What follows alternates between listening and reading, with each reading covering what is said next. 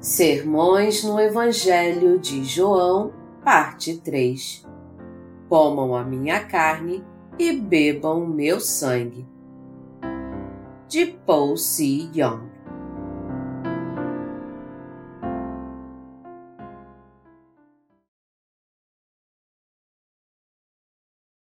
Do que adiantam esses poucos pães e esses poucos peixes para tantas pessoas?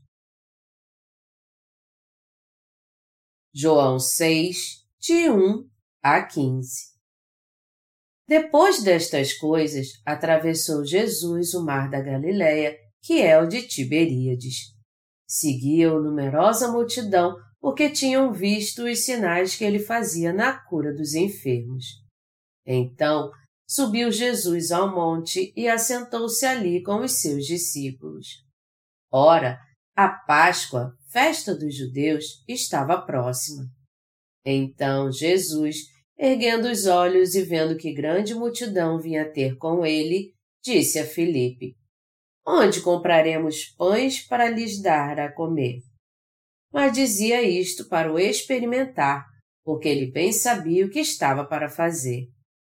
Respondeu-lhe Filipe: não lhes bastariam duzentos denários de pão para receber cada um seu pedaço. Um de seus discípulos, chamado André, irmão de Simão Pedro, informou a Jesus: Está aí um rapaz que tem cinco pães de cevada e dois peixinhos. Mas isto que é para tanta gente? Disse Jesus: Fazei o povo assentar-se, pois havia naquele lugar muita relva. Assentaram-se, pois, os homens em número de quase cinco mil. Então Jesus tomou os pães e, tendo dado graças, distribuiu-os entre eles. E também igualmente os peixes, quanto queriam. E quando já estavam fartos, disse Jesus aos seus discípulos: Recolhei os pedaços que sobraram, para que nada se perca. Assim, pois, o fizeram e encheram doze cestos de pedaços dos cinco pães de cevada que sobraram aos que haviam comido. Vendo, pois, os homens o sinal que Jesus fizera, disseram: Este é verdadeiramente o profeta que devia vir ao mundo. Sabendo, pois, Jesus que estavam para vir com o intuito de arrebatá-lo para o proclamarem rei, retirou-se novamente sozinho para o monte. Todo o capítulo 6 de João fala sobre o pão da vida. Está escrito na passagem acima que quando Jesus atravessou o mar da Galileia, uma grande multidão o seguiu. E a razão pela qual as pessoas seguiam Jesus era para ver os sinais que ele realizava curando os enfermos. Quando Jesus subiu no monte e lá sentou com seus discípulos, ele viu uma grande multidão vindo em sua direção e disse a Felipe: Onde compraremos pães para lhes dar a comer? E Felipe respondeu: Não lhes bastariam duzentos denários de pão para receber cada um o seu pedaço. Outro discípulo, André, também disse a Jesus: Está aí um rapaz que tem cinco pães de cevada e dois peixinhos. Mas isto que é para tanta gente? Tanto Felipe quanto André só disseram a Jesus qual era a situação realmente. Mas Jesus disse aos discípulos para fazer com que todas as pessoas sentassem na grama. Ele então pegou os cinco pães e dois peixes que o menino levou os abençoou e os distribuiu a todos que estavam sentados. Mais de cinco mil homens comeram pão e peixe naquela ocasião, sem contar as mulheres e as crianças. Mateus 14, 21 e Marcos 6, 44. Por causa deste milagre, as pessoas que estavam naquele lugar tentaram fazer de Jesus o seu rei. O povo de Israel estava sob o domínio de Roma naquela época, e mesmo cultivando a terra, eles tinham muito pouco para sobreviver, pois a maioria da colheita era para pagar os impostos do Império Romano. Por isso que foi algo muito normal eles tentarem fazer de Jesus o seu rei. Já que eles mal tinham o que comer, não havia dinheiro também para que eles tratassem das suas enfermidades. E foi por isso que eles seguiam Jesus tão de perto, pois ele curava suas enfermidades e os saciava totalmente. O pão mencionado em João capítulo 6 significa a carne de Jesus. A carne de Jesus significa que ele levou sobre seu corpo os nossos pecados ao ser batizado. Entregou seu corpo para ser crucificado, derramou seu sangue até a morte, ressuscitou dos mortos e assim se tornou nosso verdadeiro Salvador. Ao levar nossos pecados sobre seu corpo de uma vez por todas e ao ser condenado por esses pecados de uma só vez também, Jesus nos salvou perfeitamente de todos os nossos pecados. O corpo de Jesus é o pão da vida e o seu sangue é a verdadeira bebida.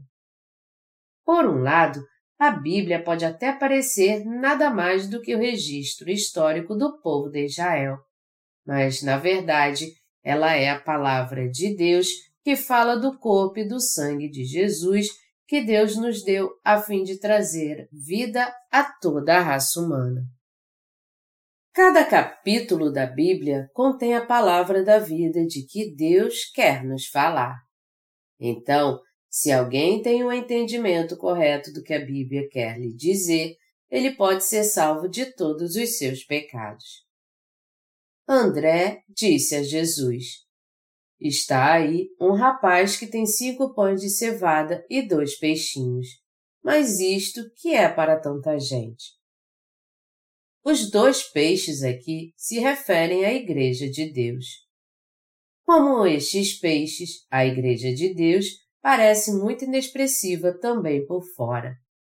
Entretanto, é a Igreja de Deus que agora está pregando o Evangelho da Água e do Espírito a todos nessa terra.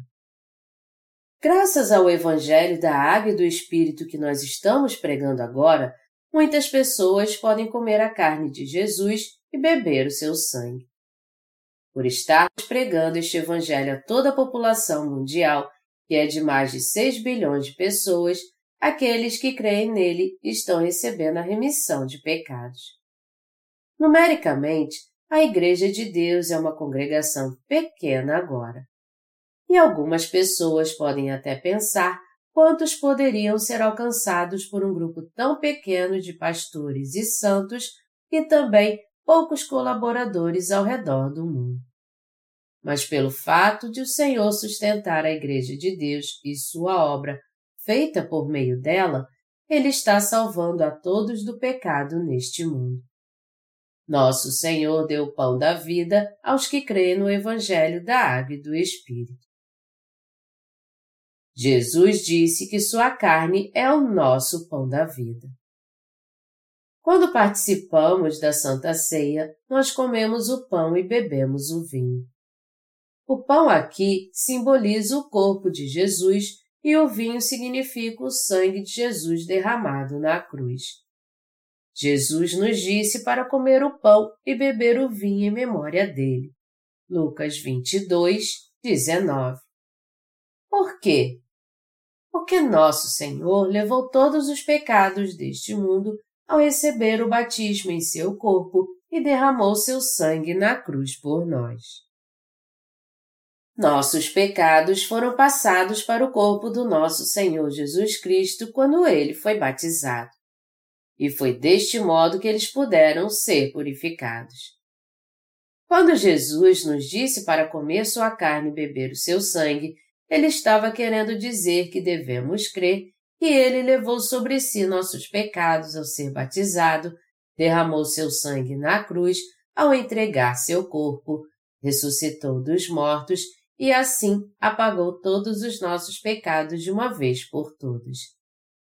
Considerando isso, então, o que teria acontecido se Jesus não tivesse levado nossos pecados sobre seu corpo ao ser batizado? nós jamais poderíamos ser purificados dos nossos pecados. É por isso que recebemos a remissão de pecados pela fé, comendo o corpo de Jesus e bebendo seu sangue. Quando estamos ocupados demais com nossos assuntos, a tendência é nos esquecermos o quanto devemos ser gratos pelo Senhor ter nos salvado do pecado. Melhor dizendo, por mais que não tenhamos palavras para sermos gratos ao Senhor por Ele ter nos salvado com seu corpo e seu sangue, quando nossa alma está em trevas, nós ficamos insensíveis à sua graça. E por isso nós esquecemos de ser gratos a Deus e à sua graça, como a igreja de Éfeso, que foi repreendida por deixar o primeiro amor apesar de ter trabalhado incansavelmente para Deus. Apocalipse 2, de 1 a 4. No entanto, quando nós deixamos os assuntos que nos prendem um pouco de lado, separamos um tempo para nós e pensamos em Deus, nós podemos ver o quanto devemos ser gratos pela Sua graça. Quando eu penso como o Senhor veio a essa terra como ele foi batizado para levar sobre si nossos pecados de uma vez por todas, como ele carregou nossos pecados até a cruz e foi condenado por eles, como ele morreu e ressuscitou dos mortos, e como ele fez de mim um homem sem pecado dessa maneira, eu sou tomado de gratidão. Quando eu mergulho no trabalho, eu me sinto tão ocupado com o que está diante de mim que eu tenho pouco tempo para ser grato. Porém, quando eu busco o Senhor novamente, eu fico muito grato por Ele ter salvado uma pessoa como eu. Pensamentos carnais e espirituais sempre se misturam em nossa mente, nos levando a ficar confusos. No entanto, quando pensamos no que Deus fez por nós, nosso coração fica cheio de gratidão. Nós temos sempre que nos lembrar que não podemos deixar de ser pecadores por nós mesmos, pois somos fracos e imperfeitos. Jesus Cristo é o próprio Deus que nos criou. Jesus é o Criador que nos criou, assim como todo o universo, e por isso ele é o Senhor do universo. Jesus é o Salvador, que quando o homem que foi gerado à imagem de Deus caiu em pecado, veio a essa terra num corpo carnal através da Virgem Maria, a fim de salvar seu povo dos seus pecados. Levou os pecados do mundo ao receber o batismo em seu corpo, foi condenado e morreu na cruz. Ressuscitou dos mortos e assim nos salvou totalmente do pecado. Me faltam palavras para agradecer a Deus quando eu penso no Evangelho da Água e do Espírito. As pessoas ficam muito honestas em face à destruição e à morte. Se eu soubesse que iria morrer neste exato momento, eu deixaria de lado todos os assuntos do mundo e só pensaria no meu relacionamento com Deus. E até quando eu desse meu último suspiro, eu estaria completamente em paz e feliz por ter comido o corpo de Jesus e bebido seu sangue enquanto estava vivo.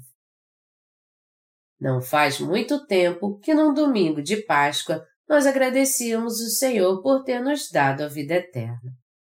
Depois de ter sido batizado por João Batista e morrido na cruz, nosso Senhor voltou à vida ressuscitando dos mortos nós cremos no Evangelho do Senhor e que Sua ressurreição é a nossa própria ressurreição.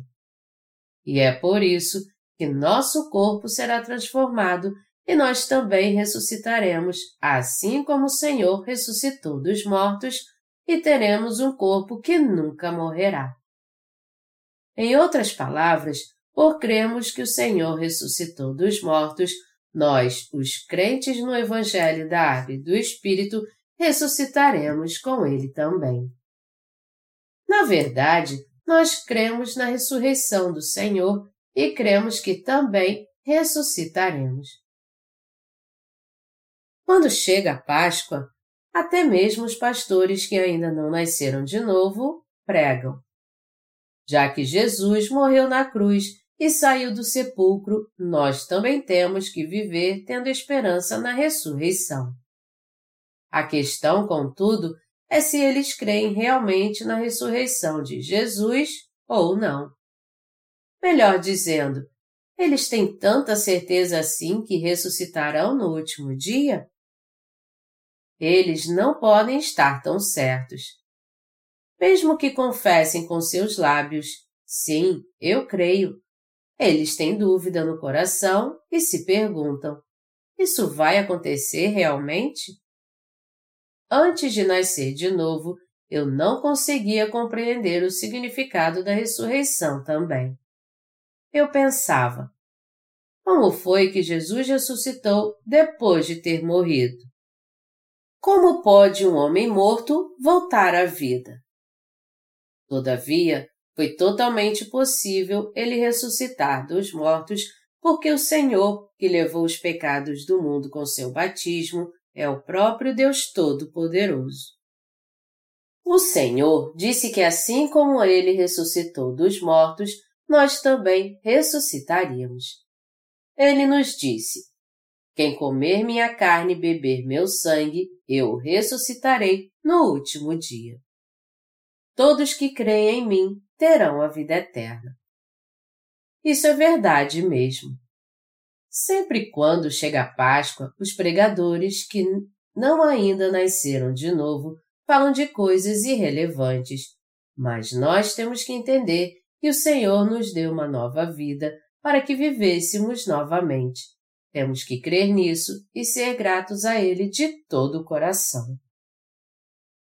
No final, depois de fazermos a obra do Senhor, nós iremos até Ele e estaremos na Sua presença.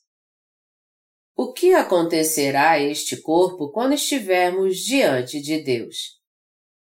Quem crê no Evangelho da Água e do Espírito sabe que viverá novamente. Quem não crê neste Evangelho, contudo, não poderá participar da primeira ressurreição. Apocalipse 20, de 5 a 6. Como é que aqueles que não creem no Evangelho da Água e do Espírito, que não comeram a carne de Jesus e não beberam o seu sangue, podem ter alguma esperança e crer na ressurreição de Jesus e na sua? As pessoas acham impossível crer de coração que ressuscitarão no futuro, justamente porque não sabem que Jesus levou os pecados do mundo sobre o seu corpo ao ser batizado por João Batista, ao derramar seu sangue até a morte na cruz e ao ressuscitar dos mortos. Pelo fato de Jesus ser realmente o próprio Deus, ele pôde nos salvar a todos, vindo a essa terra no corpo de um homem e levar sobre si os seus e os meus pecados de uma vez por todas, ao ser batizado por João Batista, morrer na cruz e ressuscitar dos mortos. Se Jesus fosse apenas um homem, isso teria sido impossível, mas ele fez isso porque era o próprio Deus. Não há nenhum ser humano que é apenas uma das muitas criaturas de Deus que tenha nascido neste mundo sem pecado. Todo ser humano nasceu pecador. Entretanto, pelo fato de Jesus ser o Filho de Deus, por ter sido Ele mesmo quem criou todo o universo com Sua palavra e por ser a vontade de Deus nos salvar, Cristo veio a essa terra em obediência à palavra do seu Pai e nos salvou realmente por meio do Evangelho da Água e do Espírito. O Senhor ressuscitou a nós que cremos nessa verdade da morte física e espiritual. E foi isso mesmo que Jesus fez, porque Ele é o nosso Salvador. É por isso que nós temos que ter fé em Deus e uma profunda gratidão em nosso coração. Nós temos que entender e crer que Jesus é Deus. 1 João 5:20. Se Jesus fosse apenas uma criatura, ninguém poderia ser salvo. Vamos supor que alguém muito justo e respeitado neste mundo levasse os seus e os meus pecados e morresse por nós. você e eu poderíamos ser salvos realmente assim? Não, claro que não. Isso porque não há ninguém que não tenha cometido pecado e, portanto, se ele levasse nossos pecados e morresse em nosso lugar, ele não poderia salvar nenhum outro pecador, já que ele mesmo é um pecador. E o próprio Deus Todo-Poderoso veio a essa terra porque só Ele poderia nos salvar do pecado. Por isso que nosso Senhor, que é o próprio Deus, levou os pecados do mundo sobre o seu próprio corpo ao ser batizado, limpando assim nossos pecados. E foi também por Jesus ser o próprio Deus ele pôde ser condenado pelos nossos pecados e morrer na cruz em nosso lugar e foi pelo seu poder que ele pôde ressuscitar dos mortos. Foi assim mesmo que Jesus salvou você e a mim do pecado. E é por isso que temos que ser gratos a Deus, crendo em Jesus. Existem muitos neste mundo levando uma vida religiosa à sua maneira. Sua vida religiosa é simples. Com base no texto bíblico deste capítulo, eles pregam o seguinte: Como pôde o pão e o peixe se multiplicar tão miraculosamente? Ali, quando o menino ofereceu seu lanche a Jesus sem hesitar, os adultos se sentiram tocados e também ofereceram a comida que tinham. E quando eles juntaram toda a comida e a dividiram igualmente, havia comida suficiente para saciar a todos e ainda sobrou doze cestos. Então, vamos ofertar para ajudar os pobres, nem que seja uma pequena quantia. Por menor que seja, nós vamos juntar suas ofertas com outras para ajudar os pobres. Mas isso, na verdade, acaba tornando a palavra de Deus normas humanas contidas no sistema ético sem vida. O alimento que aquele menino levava naquela ocasião era apenas cinco pães e dois peixinhos. E deve ter sido seus pais que deram aquela comida a ele, pois aparentemente eles queriam que ele tivesse alguma coisa para comer quando ele fosse ver Jesus. Mas o menino ofereceu sua comida ao Senhor. O Senhor então a abençoou e fez um milagre com cinco pães e dois peixes. Por mais que seres humanos como nós abençoem seu alimento, um milagre assim não acontece. Todo aquele cujo coração é reto sabe que isso é impossível. Ao invés de aceitar isso só porque está na Bíblia, imagine você fazendo isso e pense sobre isso novamente. Se você orar pelo seu alimento e disser: Deus, eu te dou graças por este alimento. Ele será multiplicado de repente para alimentar todos ao seu redor, a ponto de ainda sobrar doze cestos cheios? Claro que não. Nós não podemos fazer um milagre assim pelo nosso próprio poder. Só Jesus pode fazer isso. Nós estamos pregando o Evangelho da Verdade no mundo todo agora. Mas existem muitas pessoas neste mundo que estão pregando seu próprio Evangelho. Porém, aqueles que pregam o Evangelho da Água e do Espírito são muito poucos. Não existe nenhum outro Evangelho da Verdade senão este Evangelho da Água e do Espírito. É neste Evangelho da Água e do Espírito que nós cremos e pregamos, este Evangelho que você e eu estamos pregando é a palavra de Deus que é mais do que suficiente para salvar a todos no mundo inteiro. O Evangelho da Água e do Espírito é o Evangelho abençoado e o pão da vida que capacita o homem a ser purificado de todos os seus pecados e a receber uma nova vida.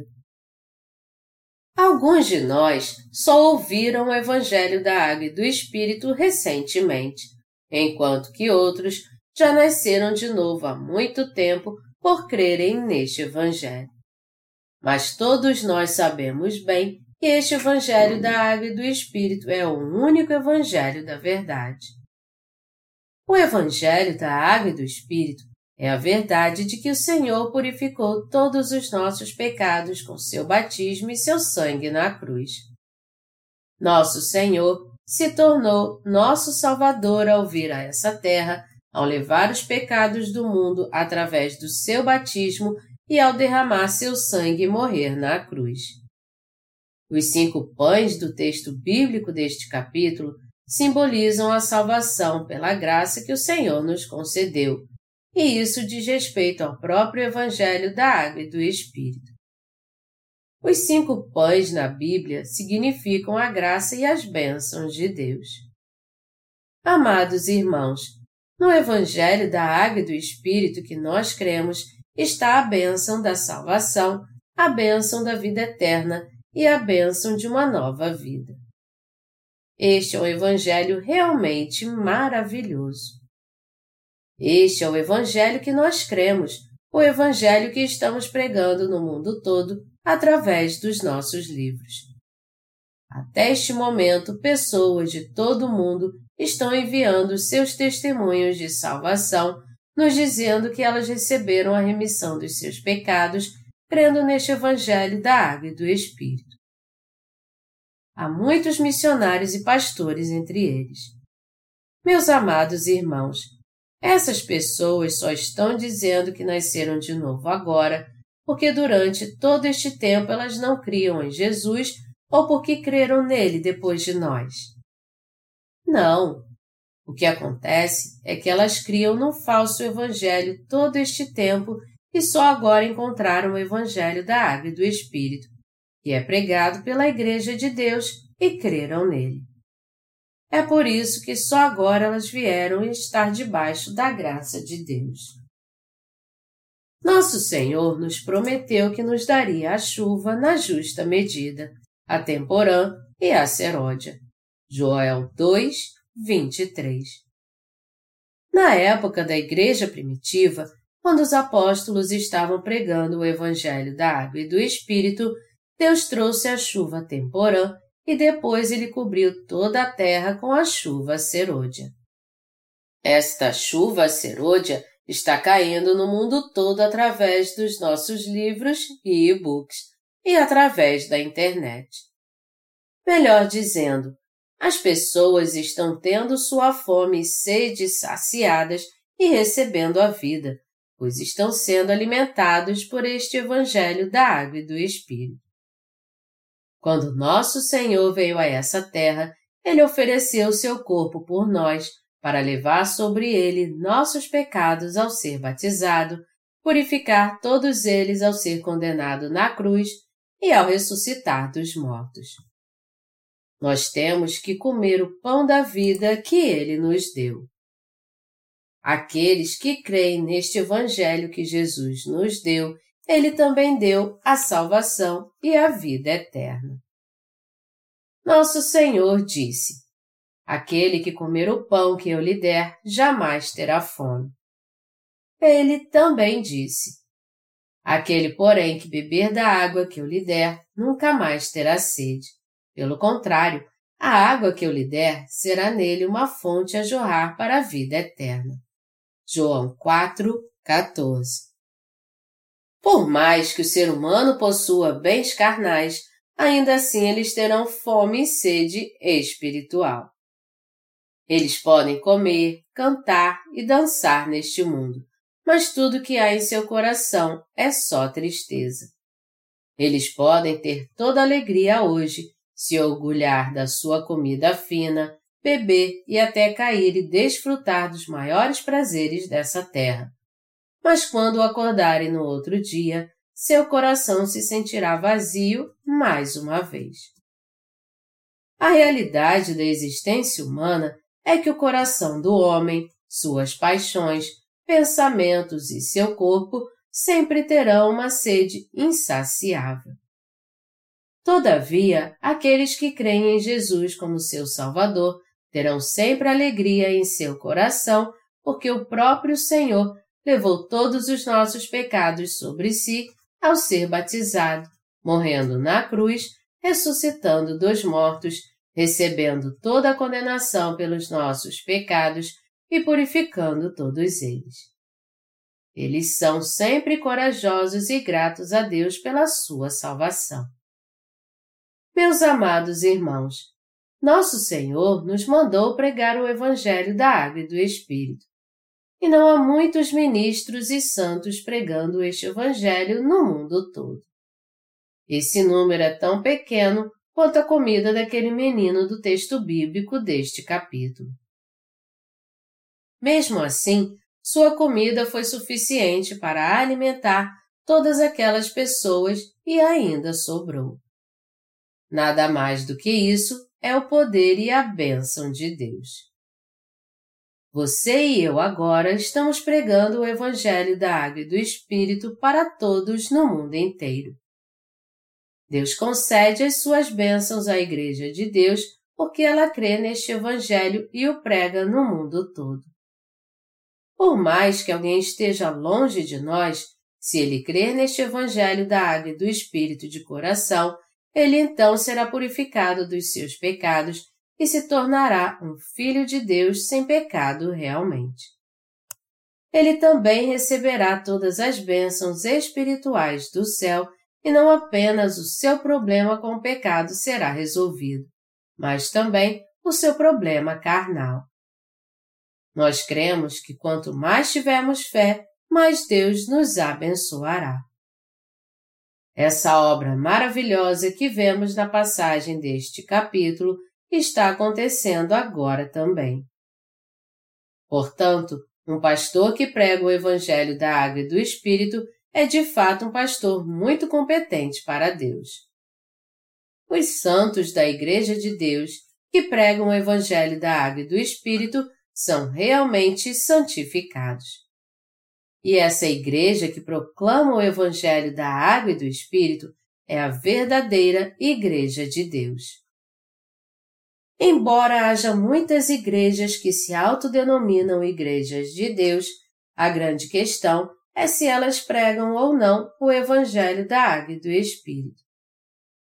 Os que se exaltam por causa do tamanho da sua igreja, do seu número de membros ou da fama dos seus pastores, estão preocupados com coisas inúteis. Por mais que esses pastores sejam famosos ou renomados, tudo o que eles estão fazendo é exaltando seus próprios nomes e ainda sendo pagos para isso. Por maior que sejam os títulos que eles possuem, isto não lhes dá nenhum poder espiritual. E você? Você crê no Evangelho da Água e do Espírito? O Evangelho da Água e do Espírito está oculto como um mistério para que os que não têm o coração puro, mesmo que possam, não consigam vê-lo nem ouvi-lo. Contudo, a Bíblia revela este Evangelho em cada capítulo àqueles que buscam a verdade, a fim de que eles possam encontrá-la. Melhor dizendo, embora os cristãos pecadores falem do Evangelho apenas do sangue da cruz, Deus está sempre falando do Evangelho da Água e do Espírito. Este Evangelho da Água e do Espírito é composto do batismo de Jesus e do seu sangue derramado na cruz. Se Jesus não tivesse sido batizado por João Batista, ele não poderia ter levado nossos pecados e nem seria preciso ser crucificado. Já que só existe o sangue da cruz e a ressurreição de Jesus no Evangelho do cristianismo atual, como é que nós podemos ser purificados dos nossos pecados? Foi porque o Senhor veio a essa terra, levou sobre si todos os pecados do mundo ao ser batizado por João Batista, carregou todos eles até a cruz e foi condenado por eles, que fomos purificados de todos os nossos pecados. Se o Senhor não tivesse sido batizado por João Batista, ele jamais poderia tirar os pecados do mundo. Hoje, exceto pelo Evangelho da Água e do Espírito, todo Evangelho composto apenas do sangue da cruz é um Evangelho adulterado. E como ele está adulterado? Você pode até achar que não faz muita diferença deixar de fora o batismo de Jesus do Evangelho da Água e do Espírito. Mas dependendo em que Evangelho você crê, as consequências podem ser muito grandes. Nos tempos da Igreja primitiva, os apóstolos pregavam o Evangelho da Água e do Espírito. O apóstolo Pedro disse: A qual, figurando o batismo, agora também vos salva. 1 Pedro 3,21 Paulo também pregou o Evangelho da Água e do Espírito.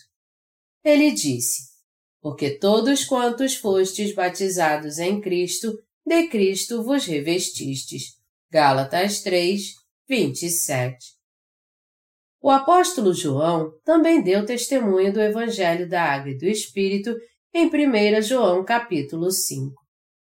Todos os apóstolos criam no seguinte: quando Jesus foi batizado por João Batista, ele levou todos os nossos pecados e, ao derramar seu sangue até morrer na cruz, ele pagou o preço por cada pecado que levou. Portanto, todo aquele que crê somente no sangue da cruz, ao invés de crer no Evangelho da Água e do Espírito, na verdade, crê no cristianismo somente como uma religião. E se esse fosse o caso, ele ainda continua sendo pecador, mesmo crendo em Jesus. Como é que você pode então purificar os pecados do seu coração? Quando Jesus foi batizado por João Batista, ele disse a ele: Deixa por enquanto, porque assim nos convém cumprir toda a justiça. Mateus 3, 15. Toda justiça aqui é o resultado do que o Senhor realizou ao ser batizado, levando assim todos os nossos pecados e os apagando de uma vez por todas. Jesus fez esta obra que cumpriu toda a justiça de Deus e, ao ser batizado por João Batista, ele a completou.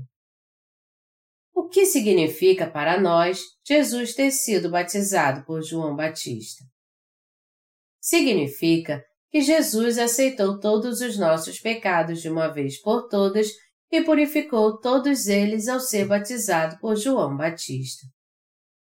Se ainda há pecado em seu coração e você quer purificá-lo, o que você deve fazer para conseguir isso? Você tem que crer que Jesus purificou todos os seus pecados ao ser batizado por João Batista. Você tem que entender e crer e no momento em que Jesus foi batizado por João Batista, todos os seus pecados foram passados para o seu corpo. Ao contrário, você jamais será purificado dos seus pecados. Como é que poderíamos purificar nossos pecados por nós mesmos? Nós poderíamos purificá-los com nossas orações de arrependimento? Nós poderíamos purificá-los tendo uma vida justa como cristãos e fazendo boas obras? Nós poderíamos ir para o céu nos sacrificando para pregar o Evangelho da Água e do Espírito? Como diz o hino, chorar não vai me salvar, e por mais que eu me derrame em lágrimas, isso não vai acabar com o meu medo, nem pode purificar os meus pecados do passado. Por mais que você chore, os seus pecados não vão desaparecer. A verdadeira remissão de pecados só é alcançada se crermos no que Jesus fez por nós. Não podemos consegui-la fazendo algo por nós mesmos. Ao contrário, só somos salvos de todos os nossos pecados quando cremos no Evangelho da Água e do Espírito, que Jesus, por causa do seu amor por nós, veio a essa terra para pagar nossos pecados. E para fazer isso, ele levou sobre si nossos pecados ao ser batizado por João Batista. Que ele morreu na cruz e ressuscitou dos mortos e nos salvou deste modo. Em outras palavras, nós somos salvos ouvindo o Evangelho da Água e do Espírito com nossos ouvidos e crendo nele de coração. Não há ninguém que possa ser salvo por suas boas obras. Se alguém reconhecer a si mesmo de modo correto diante da palavra de Deus, ele pode entender facilmente que irá pecar sua vida toda, desde que nasceu até o dia da sua morte. Agora, se alguém pensa de outro jeito, isso é porque ele está tentando se justificar e se achando tal. Na vida de todo ser humano, os pecados sempre ocorrem em série, um atrás do outro, desde o início até o fim. Como Jesus disse: Qualquer que olhar para uma mulher com intenção impura, no coração já adulterou com ela. Mateus 5, 28. Quantos pecados o homem comete em seus pensamentos, com suas palavras, seus olhos e seus atos. Desde o momento em que nascemos, nós dizemos: me dê isso, me dê aquilo. É justamente pelo fato de todos nascermos com pecado no nosso coração que praticamos o mal em nossa vida. Mas isso significa que as pessoas melhoram quando ficam mais velhas? Não, mas ao contrário, elas ficam pior quando envelhecem. Elas cometem ainda mais pecados e amaldiçoam muito mais. Todos são peritos em pecar e ninguém, na verdade, precisa aprender como fazer isso. Quando eu era criança, eu também me achava um bom garoto, obediente aos meus pais e que se comportava bem. Os vizinhos também me tinham em bom conceito, digno de ser premiado por me portar como um bom filho. Então eu mesmo pensava, eu devo ser muito bom mesmo. Porém, quando eu cresci e cheguei à puberdade, eu comecei a cometer os pecados da minha idade. Eu pequei tanto que ouvi as pessoas dizerem de mim: É isso que sua mãe te ensina? Eu estava enganando a mim mesmo, pensando: Eu não sou alguém que cometeria um pecado desse mas mesmo assim eu cometi. Deve ter sido um erro. Quando eu cresci e comecei a pecar, primeiro fui eu que fiquei surpreso comigo mesmo, depois foram os outros. E eu também fiquei chocado com o pecado das pessoas. Passado algum tempo, quando eu cresci e me tornei um jovem, eu pude entender que o homem é um poço de pecados por natureza. Depois disso, eu tive uma doença muito grave que quase me matou, e essa experiência que quase me levou à morte também me levou a crer em Jesus. Contudo, os pecados do meu coração não sumiram e continuaram a me atormentar. E eu fiquei tão decepcionado comigo mesmo por ver que eu não conseguia deixar de pecar que um dia até tentei me matar. Entretanto, o Senhor teve um encontro comigo através do Evangelho da Água e do Espírito. Naquela época, então, como eu criei neste legítimo Evangelho, todos os pecados que havia no meu coração desapareceram totalmente. Antes de encontrar o Evangelho da Água e do Espírito, eu tinha muitos pecados em meu coração, mesmo crendo em Jesus. E embora eu dissesse às pessoas naquele tempo, creiam em Jesus e sejam purificados dos seus pecados, façam orações de arrependimento e sejam purificados dos seus pecados pessoais, eu mesmo tinha muitos pecados. Eu estudava teologia e estava ministrando muito bem naquela época, mas meus pecados ainda estavam gravados no meu coração. Os pecados do homem estão gravados na tábua do seu coração. Jeremias 17, 1 É assim que alguém conhece os pecados que comete perante Deus.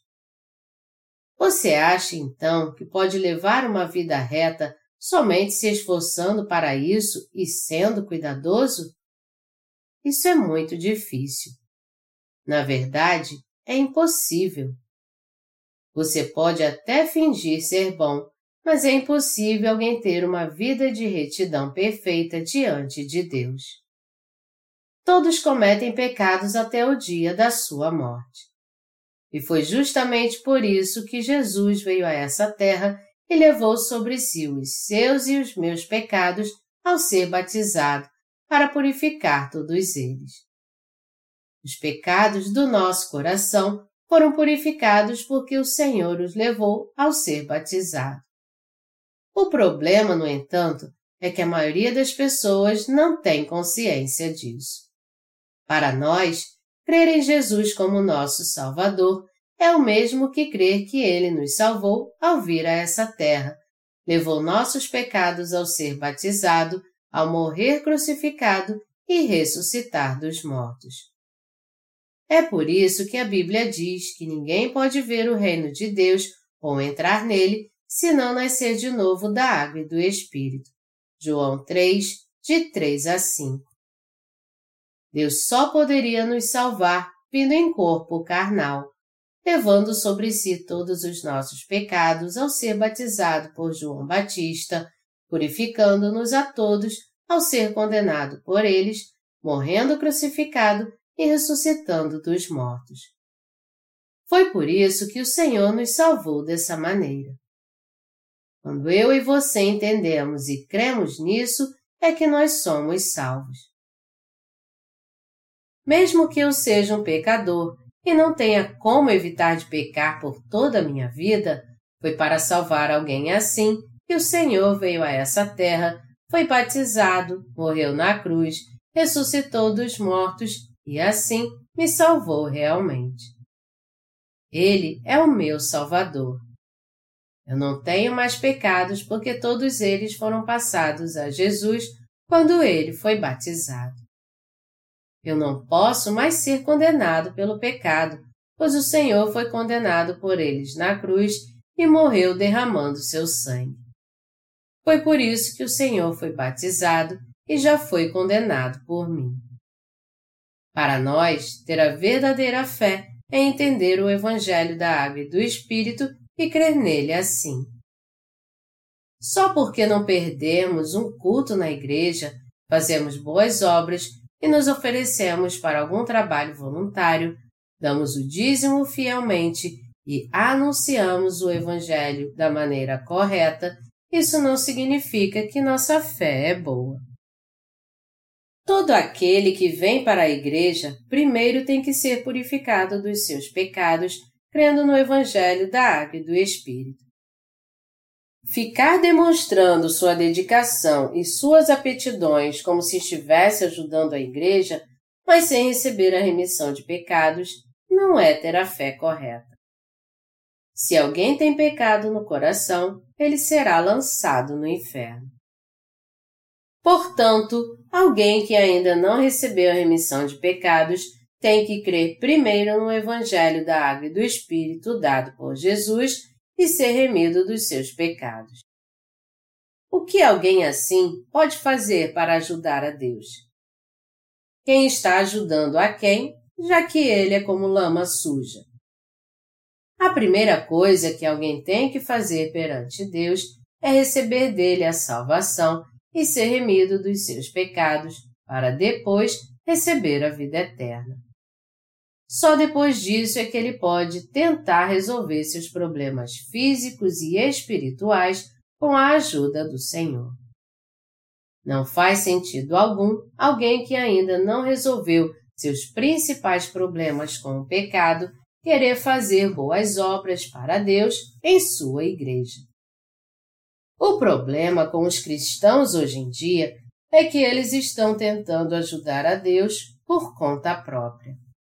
Isso porque, ao invés de muitas igrejas levarem as pessoas a receber a remissão de seus pecados, elas estão preocupadas somente em aumentar o tamanho de seus templos.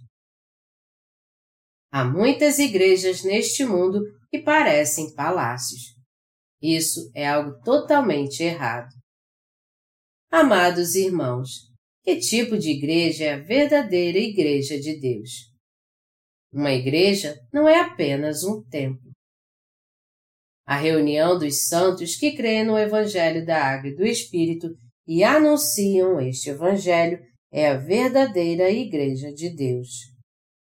E mesmo que ela se reúna num templo simples para adorar a Deus, se as pessoas ali de fato conhecem e creem no Evangelho da Água e do Espírito, esse lugar então é uma linda Igreja de Deus. Quando você vem para a Igreja de Deus, ela te oferece sua comunhão, tira as várias dúvidas que há em sua mente sobre a palavra e te guia e ora por você. Mas ela primeiro salva a sua alma. A Igreja de Deus também aconselha os santos sobre problemas carnais, assim como os guia no seu dia a dia. A Igreja de Deus existiria se não houvesse o Evangelho da Água e do Espírito? Não, claro que não. A Igreja de Deus te capacita a comer o corpo de Jesus e a beber o sangue de Jesus por meio do Evangelho da Água e do Espírito. E desta maneira te guia pelo caminho abençoado que te purifica de todos os teus pecados. Que as grandes bênçãos de Deus sejam sobre todos vocês que comem o corpo de Jesus e bebem o seu sangue.